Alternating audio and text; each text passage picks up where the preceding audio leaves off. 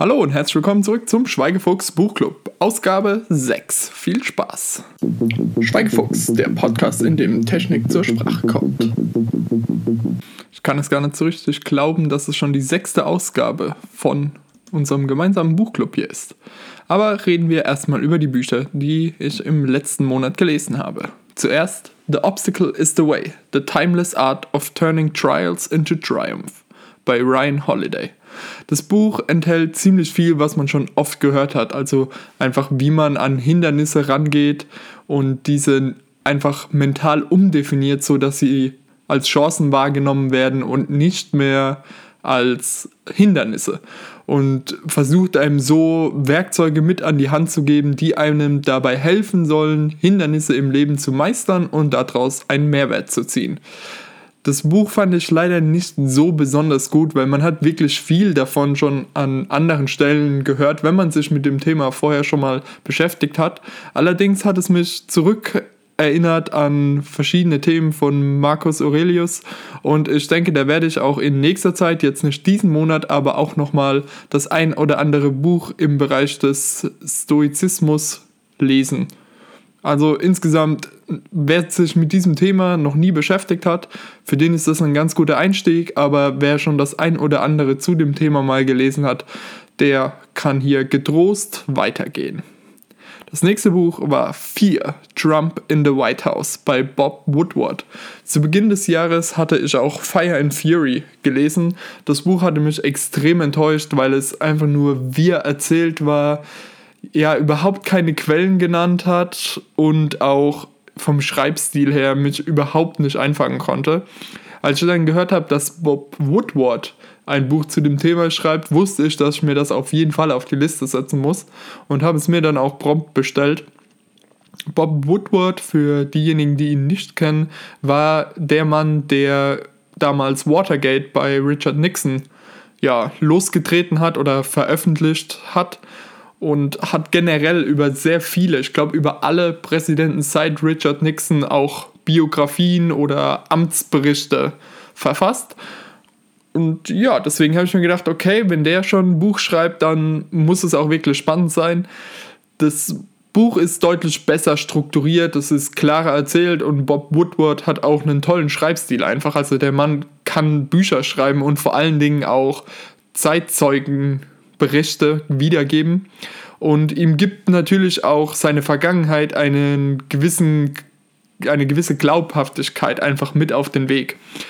Und deshalb finde ich es besser als Fire and Fury, aber immer noch, ja, ich weiß nicht, es setzt sich mit dem Thema irgendwie nicht kritisch genug auseinander, finde ich, sondern es ist ziemlich viel einfach nur auf Trump ein, die eingeschlagen und zeigt sehr, sehr viel von der Disorganisation in dem Weißen Haus. Und ich wäre auch mal irgendwie an der anderen Seite interessiert zu hören, ja, was läuft denn gut? Weil das kann man ja durchaus sagen, dass da einige Sachen auch gut laufen in dem Weißen Haus.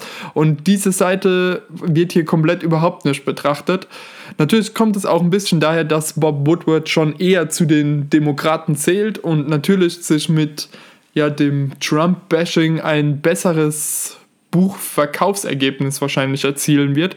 Aber ja, mir hatte einfach so das gewisse Extra an kritischer Reflexion gefehlt in dem Buch. Insgesamt aber von den beiden Trump-Büchern, die ich jetzt gelesen habe, fand ich das doch deutlich besser und kann es wirklich empfehlen. Das nächste Buch ist The Man in the High Castle bei Philip K. Dick. Philip K. Dick ist ein ziemlich berühmter ja, berühmt vielleicht nicht unbedingt Science-Fiction-Autor, von dem man auf jeden Fall schon viel gesehen hat, also von den Blade Runnern oder The Man in the High Castle auf Amazon oder auch Black Mirror ist zu vielen Teilen von Philip K. Dick inspiriert worden und generell, wenn man heutzutage Dark oder dystopische Science Fiction guckt, hat die doch oft Elemente, die von Philip K. Dick entlehnt sind. Ja, und in The Man in the High Castle, das ist ein Buch, das ein, ja, eine alternative Version des Zweiten Weltkrieges mitschildert. Und zwar haben da ja, die Achsenmächte gewonnen, also Deutschland, Japan und Italien. Und eben diese haben jetzt die Welt unter sich aufgeteilt, die Deutschen und Die Japaner besetzen Amerika oder die USA besser gesagt. Und dort kommt ein neues Buch auf, das ja, das praktisch die Geschichte erzählt, die wir in echt kennen. Oder die zum Glück in echt passiert ist.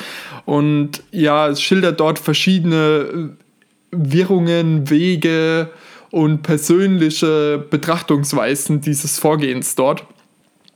Es ist auf jeden Fall eine, ein interessanter Gedanke, der bei mir sehr lange gebraucht hat, bis er gezündet hat. Also ich habe mindestens 80 Seiten von einem Buch, was nur, ich glaube, 210 Seiten hat, habe ich fast ein, ja, über ein Drittel gebraucht, um wirklich in die Story reinzukommen. Aber als ich dann mal drin war, habe ich das Buch wirklich verschlungen und hatte echt einen großen Spaß mit dem Buch. Es hat super zum Denken angeregt und ja, lässt einen auch nochmal kritisch über die eigenen über das eigene soziale Umfeld nachdenken, wie es da so vor sich geht, wie sich Gedanken weiter verbreiten. Also wirklich gut gemacht, das Buch. Und auch wieder, ja, Philip K. Dick, der Mann weiß, wie man dystopische Science Fiction, in dem Fall nicht unbedingt Science Fiction, aber ja, ich glaube, man merkt, was ich meine, schreiben kann.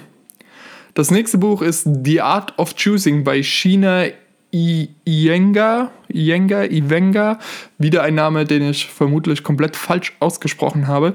Aber er wird auch im Buch nicht erwähnt, wenn ich das richtig in Erinnerung habe. Ja, auf jeden Fall ist Frau Ivenga jemand, der sehr viel im Leben durchgemacht hat. Und zwar ist sie blind, hat aber trotzdem an Elite-Universitäten studiert und hat sich schon immer sehr für ja, die Entscheidungsfindung gekümmert und es kam auch so ein bisschen aus ihrer Faszination daher, dass Leute immer so lange über die Farben ihrer Kleidung nachgedacht haben. Und das hat sie natürlich überhaupt nicht nachvollziehen können und musste deshalb untersuchen, wie Entscheidungen getroffen werden im, im Menschen. Und sie hat das Ganze sehr wissenschaftlich ausgearbeitet und erfüttert das aber in ihrem Buch auch super immer wieder mit ja, mit menschlichen Geschichten, mit Beispielen, mit Anekdoten und bringt da so, ich sag mal, in diese Sozialwissenschaften ein gewisses Leben heraus, das wirklich Spaß macht, äh, ja, zu lesen und mehr zu erfahren. Im Endeffekt kommt dann nicht wirklich viel Neues rüber, fand ich, aber auch wieder, das ist dasselbe Thema wie bei The Obstacle is the Way. Wenn man sich mit diesen Themen, Entscheidungstheorien, Entscheidungsfindung, mentale ja, Gedanken, Modelle, die einem dabei helfen, Entscheidungen zu treffen, schon öfter mal beschäftigt hat, dann findet man hier einfach viel wieder. Aber wenn man das noch nicht hat, dann ist es ein super Startpunkt in dieses Thema. Und falls man es schon hat, dann ist es auch ein super Buch, um das Ganze nochmal ja, sich in Erinnerung zu rufen und vielleicht auch noch das ein oder andere Informations-Gold-Nugget mitzunehmen. Also ich kann das Buch nur empfehlen, weil es einfach super das Wissenschaftliche mit dem Menschlichen vermischt. Das letzte Buch ist das Känguru-Manifest bei Marc-Uwe Kling. Und das, sind, das ist nicht ein Buch, das sind, glaube ich, vier insgesamt, die ich dann alle hintereinander weggehört habe, weil die mich wirklich ja, einfach zum Lachen gebracht haben. Die Bücher sind super lustig, genau mein Humor. Und man kann immer und immer wieder mental äh, oder in Gedanken erwischt man sich dabei, wie man Sachen daraus zitieren will oder wie man Witze daraus einfach wieder im Alltag so wiederfindet. Also es macht super Spaß, das Buch. Mir hat es echt gefallen. Einfach mal reinhören. Und wenn einem das zusagt, dann hat man wirklich vier Bücher, die man hintereinander weghören kann. Und da ist eins besser oder ja vergleichbar mit dem anderen. Sind immer wieder neue Ideen dabei. Macht wirklich richtig, richtig Spaß. So, dann kommen wir jetzt zum nächsten Monat, dem Dezember, dem letzten des Jahres. Da habe ich mir noch mal einiges auf die Liste gesetzt. Das erste Buch ist Atomic Habits von James Clear, das ich zusammen mit Marvin in unserem gemeinsamen Podcast 2 zu 2 lesen werde. Oder beziehungsweise wir werden dort dann, jeder von uns hat sich das Buch geholt und dann reden wir darüber, wenn wir es beide gelesen haben. Ich bin gespannt drauf. Das nächste Buch, Become an American Ninja Warrior. Entschuldigung, die Stimme, ich musste jetzt einfach hier ähm, das Intro der Serie nachmachen. Das Buch habe ich geschenkt bekommen zum Geburtstag, weil ja, einfach bekannt ist, dass ich diese Show einfach super genial finde und die immer wieder gerne gucke. Und deshalb habe ich mich extrem über dieses Buch gefreut und ja, freue mich jetzt endlich mal da drin zu schmökern, zu sehen, was man daraus noch mitziehen kann. Das nächste Buch ist Cyberwar, die Gefahr aus dem Netz von Konstanze Kurz und Frank Rieger. Ja, ist ein Buch, das sich mit Cyberkriminalität und IT-Sicherheit beschäftigt und da bin ich einfach mal gespannt, weil das ist auch ein kleiner Ausblick auf die Zukunft von Schweigefuchs. Ich werde mich demnächst mit, de, mit euch mit dem Thema ja, von IT-Sicherheit beschäftigen. Allerdings wie bei der KI auch wieder auf einem sehr hohen Level. Also wir werden nicht in technische Details absteigen, sondern verschiedene Thematiken betrachten und darüber reden, dass, wenn man das in den Nachrichten mal hört, man auch weiß, was sich dahinter verbirgt. Das nächste Buch ist Fire and Blood von George R. R. Martin von Game of Thrones Berühmtheit.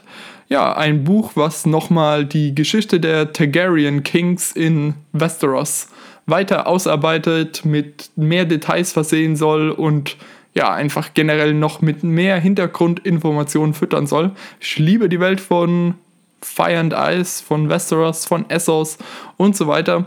Und ja, freue mich deshalb einfach auf dieses Buch, habe es mir vorbestellt, es liegt oben und ich bin wirklich gespannt, was George R. R. Martin hier noch erzählen will.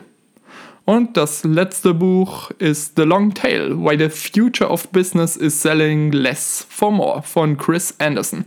Ein Buch, wie sich aktuell Geschäftsmodelle verändern, sowohl in der Digitalwirtschaft als auch, ja, ich sag mal, in der analogen Wirtschaft. Und da mich diese Themen sowieso immer wieder interessieren, ich ja auch gerade in dem Bereich der Digitalisierung sehr interessiert bin, habe ich mir gedacht, so ein Buch über Geschäftsmodelle klingt erstmal trocken, kann aber, wenn es richtig erzählt ist, wirklich super spannend sein.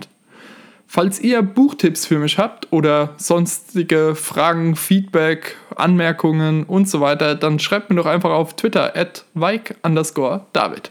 Bis zur nächsten Folge.